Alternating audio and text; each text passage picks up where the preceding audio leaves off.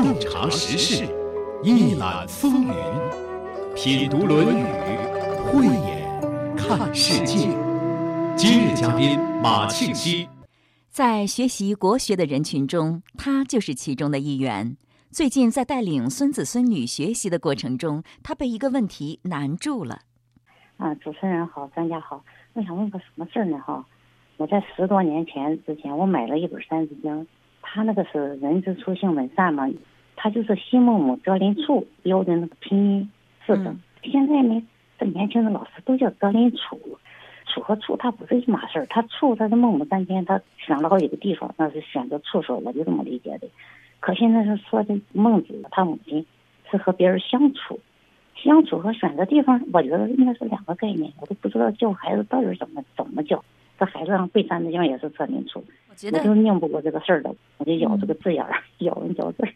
他真是太认真了，不禁令人为之感动和赞赏。就他的问题，我们特意请山东省实验中学语文教师马庆西先生进行了解答。呃，应该是三声是比较正确的。嗯，这句话，嗯，在这里“处”它当动词讲是住的意思。我们现在讲处在哪个地方，处在什么样的位置，就是居在住这些意思，还是动词的意思，是选择邻居来住，不是选择邻居的地方。如果当地方讲这句话就不通顺，选择邻居就可以了，不会说选择邻居的地方。因此应该是择邻处。这个字在做动词的时候都是三声现代，嗯，当然也有极个别的做名词也读三声，像处分、处方、处女这一些都是名词，但是读三声，其他的名词都是读四声。那在这个“处”在这里有没有相处的意思呢？应该是选择邻居来住在这里。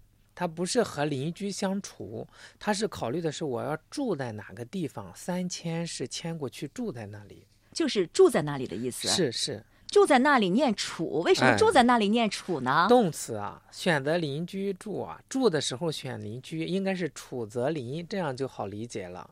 哦，动词读三声，好，他 现在知道了。这个读音对于理解这句话的意思，是不是也是挺重要的？非常的关键。古代字很少。一个字有多个音、多个义，如果我们的音搞不清楚，那么这个字的意思就搞错了。所以，我们古代讲有文字学、训诂学，还有音韵学。文字就是这个字的字形，训诂就是字义，讲到声韵就是它的字音，这都是很重要的，而且也是很基础的。但是我发现，就是很多古文的它的拼音标注，很多版本都是不一样的。那这时候我们应该怎么把握呢？这个存在很多的历史的问题，比如说这个字在上古的时候一个读音，到了中古的时候一个读音，到了近代又一个读音。那么我们很难用现代的读音去揣测古代读什么音。因为有一部分古人呢，他是根据古籍的押韵来推测，这就导致了注音有好多种。实际上在当时应该是只有一个读音，但是最早期又是国家不统一，到秦始皇的时候才统一文字。那同样这一个字在不同的国家有不同的写法，它也有不同的读法，这都是有历史渊源的。那我们看到这种情况，我们该怎么选择呢？就是它标注什么，我们读什么，行吗？我们一般现在基本上也有现代汉语有，呃，相对来说固定的规定。比如说，就像“楚”这个字，它什么时候读三声，什么时候读四声，它都有规定。我们按照这个原则来，也很好，也好接受，也很统一。你像我们学《论语》的时候，有一个著名的人物叫端木赐。一般情况下，我们把这个赏赐的“赐”是读“赐”的，但也有人说这个“赐”用在端木赐上应该读“四”，端木四。我们会看到“赐”和“四”这个读音是很接近的。这个“赐”在古代还有那个金银铜铁锡那个“锡”，有的时候它就是“赐”的意思，也读作“赐”。它都有多种不同的版本，嗯，再一个是这个字的读音，还是咱刚才说的，在不同的国家、不同的时代，它会有变化。我们现在既然都读“次”，咱就读“次”就可以，入乡随俗就可以了。哎，嗯，另外，你像在《论语》当中，很多地方会出现啊孔子的名字丘，呃，有些人呢他就主张读某来避讳一下孔子的名讳，有些地方呢就不需要避讳，因为他这是自称丘。这时候我们应该从哪一个？这个时候啊，和刚才那种情况不一样。这个时候我们就可以读某。夫子当年自己说的时候，肯定是自称丘。但是我们读到这里的时候，表示对圣人的尊重，就可以读作某。不但读的时候要读作某，写的时候还要减一笔，就是里边那个小数一般都是不写。当我们看到这个版本的时候，不是印刷错误，也不是书写错误，而是古人刻意的这样减一笔。不光是对圣人，古人避讳分三种情况：第一是为尊者讳，比如说对皇帝的名字要避讳，像在清朝康熙帝，他是叫玄烨，那么读到这个玄的时候，一般我们当时人把它写作元，也读作元，个两横一竖一勾那个元。李世民。唐代的人写文章都不会出现“民”这个字，在那个时候都直接用人来代替，这是为尊者讳。再一个是为亲者讳。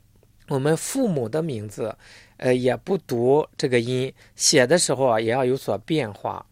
有个典型的例子呢，就是《红楼梦》里面，像林黛玉的母亲，她叫贾敏。林黛玉在读到“敏”这个字的时候，就读“密”这个音，写的时候要添减一两笔。这就是避讳，再一个就是为贤者讳，就是这种古圣先贤，我们要对他避讳，就是“秋”这个字。所以这个我们在今天在读的时候，读“某”是可以的，但是非要读“秋”也不算错，因为我们这个时代，嗯，不讲究这个，对国家领导人啊，也都可以直接称名字，后面加一个同志，嗯，所以。随着时代的变化，现在国家也没有统一的规定语言方面。那么我们是出于对夫子的尊敬，我们可以读谋。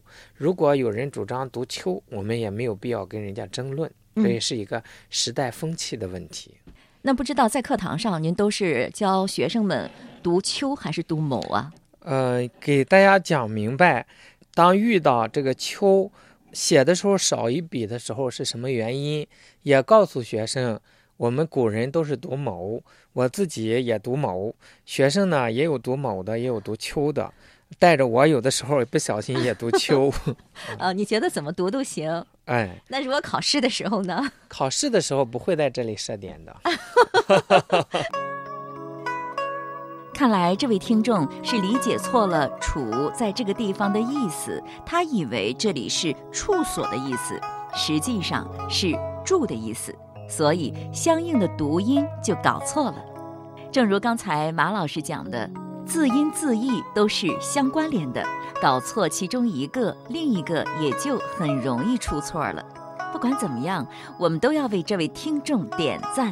就连这样一个小小的字音，他都不轻易放过，而是认真研究，打破砂锅问到底。我相信有这种精神，一定会学有所成的。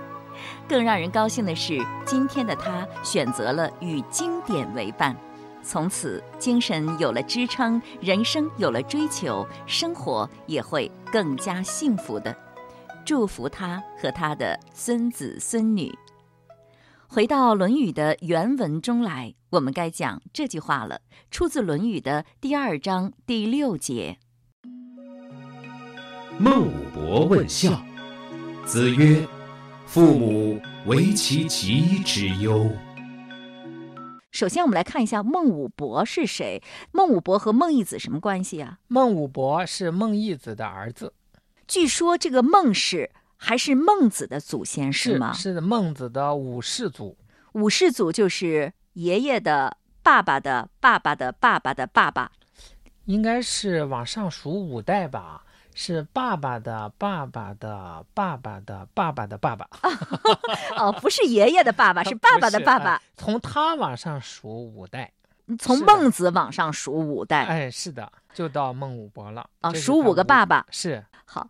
孟武伯问孝，孔子的回答是：“父母为其疾之忧。”你给大家解释一下，因为我听到了这句话的解释特别多，不同的意见特别多。是父母为其疾之忧，先从文法上来讲，正常的语序就是父母为忧其疾，只担忧他的疾病。不会吧？父母还担心他的学习 前途？哎，这个地方就你把这个他就是安为了是子女。有一种理解说，这个他的这个他或者是他们，就是这个其，嗯，是指父母。这个也讲得通。你像父母年纪大了，他特别担心自己的身体健康，害怕出状况，希望健康长寿嘛。所以说有这样一种讲法，古人那就是说我们要特别照顾父母的身体，让他不要出毛病。但是实际情况是他出不出毛病，我们说了不算。但是要特别关心啊，经常的问候啊，是可以。可是这跟前面这个孝，也孟武伯问孝，往往是我们应该怎么做，对父母怎么做。孔子就回答：父母只担心他的疾病，这一个不是一个直接的回答，正面的回答。虽然说是有这个人情在里面，但是有点牵强。另一个解释就是父母只担心孩子的疾病。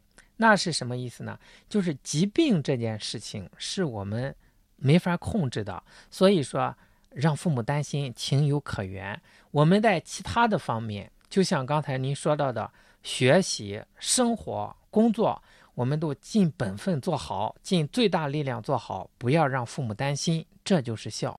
当然，对人来说最重要的是身体，所以呢，父母对孩子的身体健康情况是最为关心的。是啊，那这个“其”，您的解释是孩子。我们古人一般通用的都是讲孩子的，实际上在这里就是劝孟武伯，你要保养好身体，不要让父母担心。别的地方你要做的呃最好，更不要让父母担心。就是说，疾病有的时候还难以避免，父母担心一点点情有可原。别的任何的地方，你的事情，尤其是不要犯上作乱。他们孟氏不是一直有僭越的这种行为吗？嗯你一犯上作乱，可能有性命之忧啊！啊，这些事情都不要做。好当然，民国年间，佛门有一位法师叫印光法师，他对这句话有另外的解读。他说孟武伯这个人很好色，孔子这个回答实际上是告诉他不要这样好色，好色是损伤身体的。父母就担心你这一个，所以说你要自爱。那这句话还是针对孩子来讲的，说嗯父母最担心的是孩子的健康，所以孩子作为子女，你要保重好自己，就是对父母的孝。是，我觉得说父母很担心自己的身体健康，孩子要多问候一下父母啊，这也是孝啊。这也可以。我觉得好像也解得通。也解得通，但是从这个语境来说，好像是有点所答非所问的意思吧？哦，是这样哈。好，那《孝经》当中还有一句话，说是“身体发肤，受之父母，不敢毁伤，孝之始也”，和这句话是不是能够完全对应呢？完全对应谈不上，但是有这点意思在里面。啊这句话是讲你在其他方面一定要都做得非常的好，生了病那是没办法让父母担一点心，可以说得过去，那我觉得这样解释有点弯弯绕呢。不弯弯绕，因为他是针对孟武伯，孟武伯这个人可能在别的方面就做得不是很好，哦，所以说夫子就告诉他，你要做到只让父母担心你生病就可以了，这就是孝了。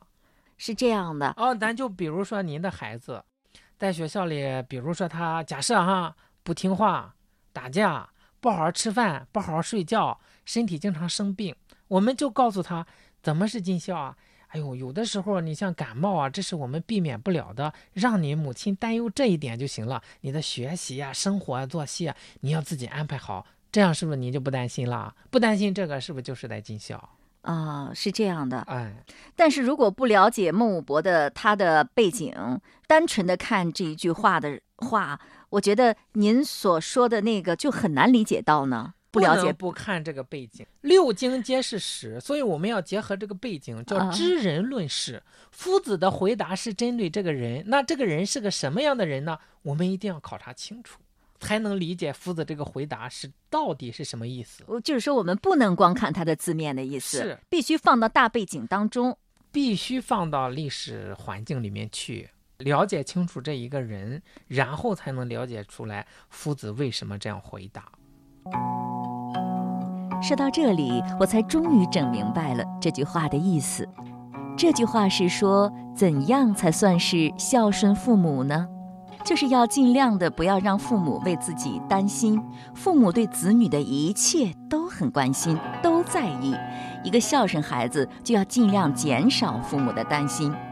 这里夫子告诉孟武伯：人吃五谷杂粮，哪有不生病的？除此以外，其他的事情就再不要让父母为你担忧了，这才是孝。那其他事情都是什么事情呢？比如说，你生活要正常规律，言行要端正严谨，交友要慎重，工作要踏实，威邦不入，乱邦不居，亲人就放心了。如果成天吃喝玩乐，不务正业。交友不慎，时不常的再来个酒后开车，亲人怎能不为你担忧呢？这些不良的表现就表明了你不在乎亲人的感受，所以爱护好自己就是爱亲人的表现。一个不懂得自爱的人，恐怕也是不懂得爱人的。让我们好好记住这句话：父母为其疾之忧。爱父母，就要尽量的不要让他们为自己担忧。这句话就说到这里了。下一句，子游问孝。子曰：“今之孝者，是谓能养。至于犬马，皆能有养，不敬，何以别乎？”子游问什么是孝，孔子的回答是：现在的孝顺只能物质上奉养父母。夫子说这是不对的，他就举了一个例子：至于犬马，皆能有养，如果不敬，何以别乎？这句话这个比喻，古人就有分歧，有的是把犬马比子女，有的是以犬马比父母。我听到的很多都是把犬马比父母的，像对待犬马那样养父母，这样做是不对的。这样的讲法呢，古人一般不认可。为什么呢？就是把父母比犬马本身就不恭敬，就是打比方也不能比作犬马。这是从人情事理上来讲，这种讲法我们知道是合适的。但是有人可以抬杠，我就可以比。所以说，还有一种讲法，就让别人无可挑剔，就是从语法上讲。语法上讲，我们看“今之孝者，是谓能养；至于犬马，皆能有养。”前面是能养，后边也是能养，所以是孝者和犬马处在能养的前面。从语法上讲，孝者比作犬马，这样就合情合理了。这里是说，犬马也能够。对主人有所什么呢？有所帮助，哎，有所奉养，他用他自己的力量为主人服务。那如果我们对父母不恭敬，那和犬马没有什么区别，就是尽自己的力量服务自己的父母。我们跟犬马的区别应该是，我们对父母的孝还要有尊敬在里面。咱讲礼，畜生他不大讲礼，我们人是要有礼的。好，就是说孝顺老人的话呢，光给钱啊，给东西啊，在物质上供养父母是不够的，还要尊敬父母，让父母开心。在这里不强调的是让父母开心哦，是强调的是有一份敬意。比如说我买了两斤桃酥回来，哐当往老人面前一扔，这也是孝养，这就是类似于犬马的孝养。我恭恭敬敬的，哎。递给老人，这个时候说说好听的话，当然他高兴，但主要的强调是这份尊敬，要把父母抬在高处这一点。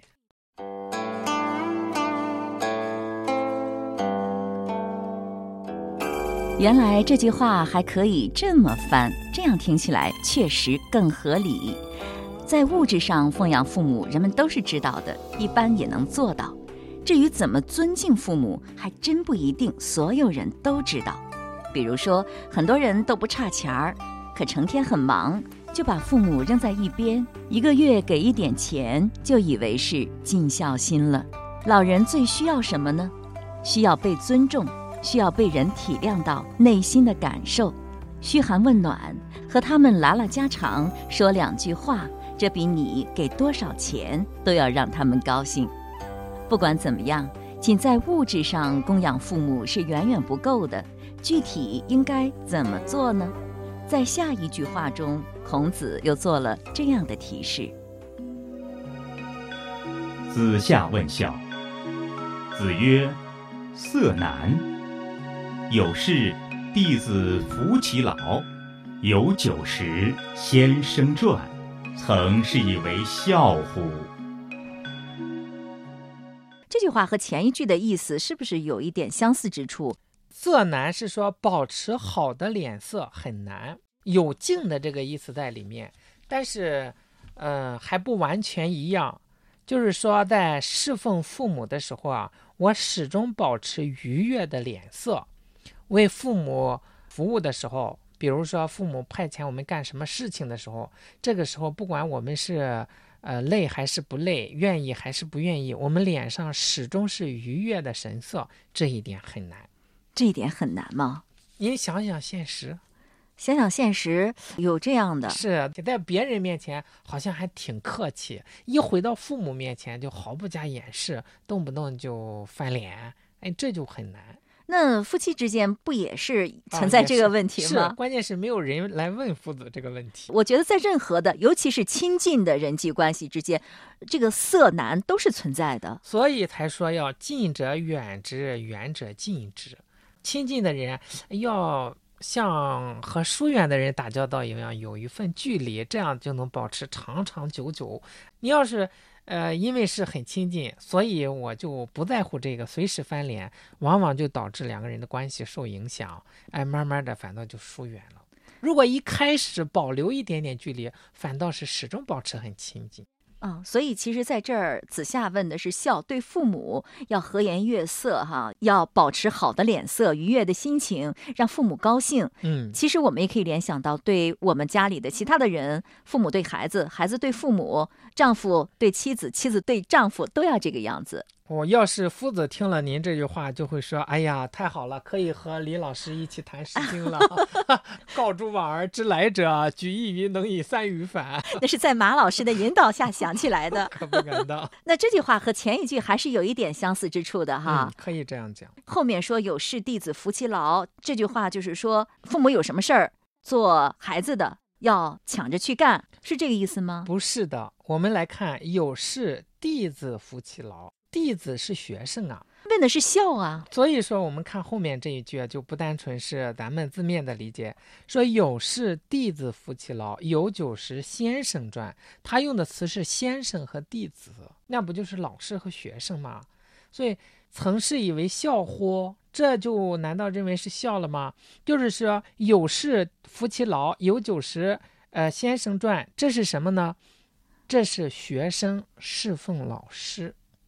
不是子女侍奉父母，可是子夏问的是孝啊。对，可能子夏在这个方面做得好。夫子告诉他，只做到扶其老，只做到让九十是不够的，还要有色难。为什么呢？弟子在面对老师的时候，不需要脸上嬉皮笑脸，要很尊敬、很庄重哦，因为这样才能把老师的东西学得扎实。学生对老师是敬。为第一位，但是子女对父母是亲是第一位，它有一点点区别啊。所以在面对父母的时候，就不要保持着始终板着脸，哎，可以和颜悦色。但是我们学生见老师要规规矩矩，要恭恭敬敬，是这样区别。所以后边那个有事弟子服其劳啊，有酒食先生传，这是弟子侍奉老师，他和孝还是有区别的。啊，那他在这里是的，用对比的方法来讲的。哎，就告诉子夏，你只做到夫妻老让九十，这是不够的，要脸上的表情一定要愉悦。可能子夏侍奉老师能做到挺好，但是侍奉父母这个表情要改一改。事儿还可以这样做，但是光做这个事儿还不行。啊，拿对待老师的态度对待父母是还不够的。不是说不够，是。对待父母和对待老师要不一样，要有区分。对待老师要敬多一些，对待父母就亲多一些。因为你对待老师亲近多了，容易不听话，老师没法管理。但是对待父母光敬了，父母尤其是年纪大了，觉得孩子怎么跟自己这么疏远呀？这种情感上可能感觉疏远。因此夫子这样讲，实际上就顺应着这个人之常情。哎，你说到这儿就想起了二十四孝当中有一个叫什么老来子的吗？啊，扮衣戏彩。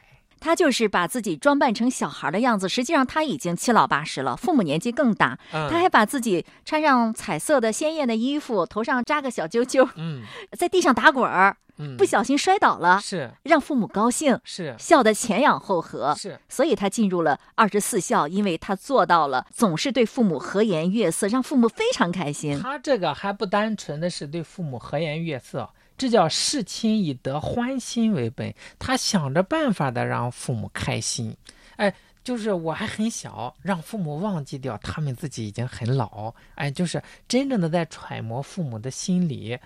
古人讲这个谄媚的“媚”这个字用在哪里都不好，但是用在孝顺父母上就很好。说事亲如果能得媚字诀，哎，那就可以说差不多了。那像老来子，他已经达到了一种孝的很高的境界了，是是吧？嗯所以进入了二十四孝。嗯。在这两期的节目当中，我们从不同的角度、不同的层次讲到了孝亲应该怎么做。孟义子问孝，孔子告诉他，孝亲要生视之以礼，死葬之以礼，祭之以礼，就是要根据自己的身份、财富做恰当的奉养。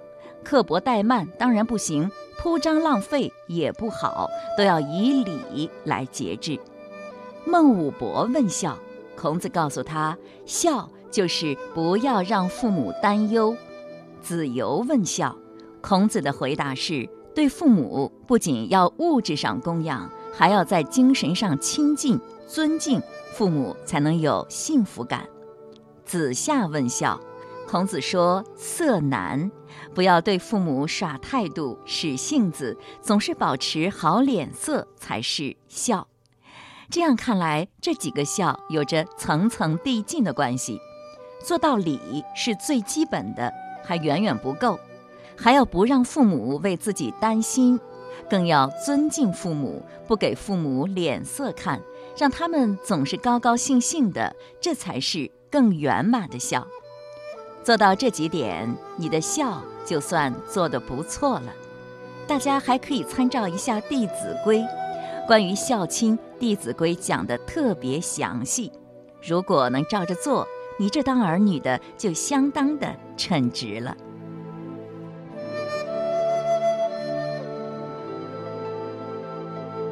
听众朋友，这里是山东经济广播财富 Radio，今天的品读《论语》节目就是这样了。主持人溪水，感谢您的收听。品读《论语》往期节目已经上载山东经济广播手机客户端、闪电客户端，欢迎点播收听。下周日同一时间再会。弘扬中国优秀传统文化，做有道德的中国人。